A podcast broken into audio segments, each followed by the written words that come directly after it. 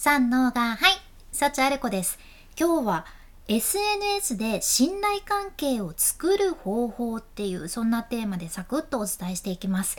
SNS は信頼関係築くのめちゃくちゃ大事です。めちゃくちゃ大事です。もうこれはこのポッドキャストでも何度もお伝えしよるぐらい重要なことっちゃけどちょっと前とかだったら、まあ、何年か前とかだったら SNS も、ま、売り込んでなんぼみたいな感じだったり企業とかもその自分のところのブランドを前面に出してもうプロモーションしまくれみたいな時もあったっちゃけど今はもうそれやったらもう終わりです。終わったになっちゃいます。多分、まあ、今これを聞いてくださっているあなたもそうと思うんやけど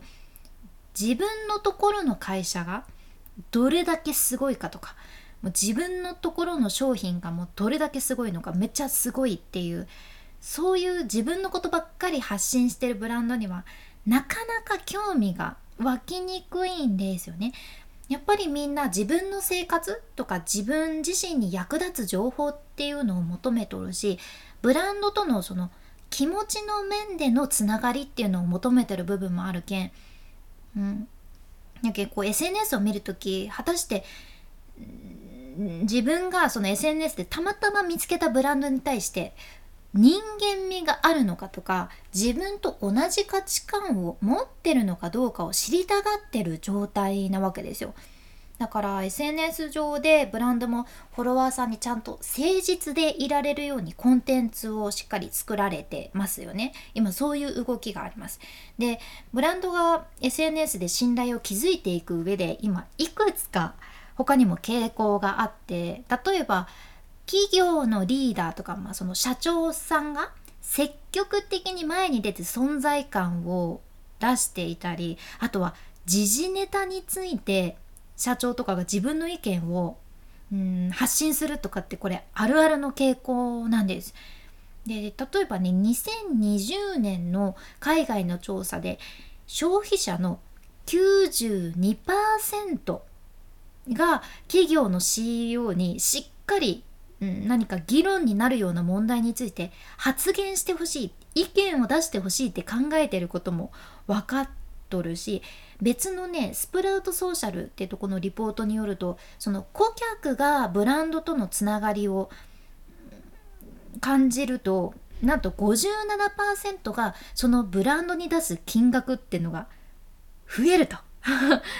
いうのも分かっててあと76%が他のライバル会社ではなくてそのブランドからお買い物をしたいって思ってることも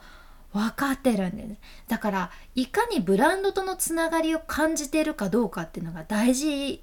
かっていう話なんよね。でここでその海外の企業を一つピックアップするんやけど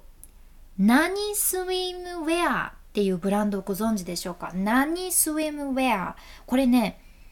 ターゲット層を女性に絞っていて、でかつ外にそのまま遊びに行けちゃうよみたいなおしゃれな水着を売ってるブランドなんですよ。うん、このブランドのコンセプトもターゲット絞ってて勉強になりません？すごいですよね。水着です。もうみんなが着れる水着ですっていうわけでもなく、女性にターゲット絞って水着であり、かつおしゃれで、さらには外にそのまま海から出ても遊びに行けちゃうみたいな水着っていう、うん勉強になるなーって思って。で、この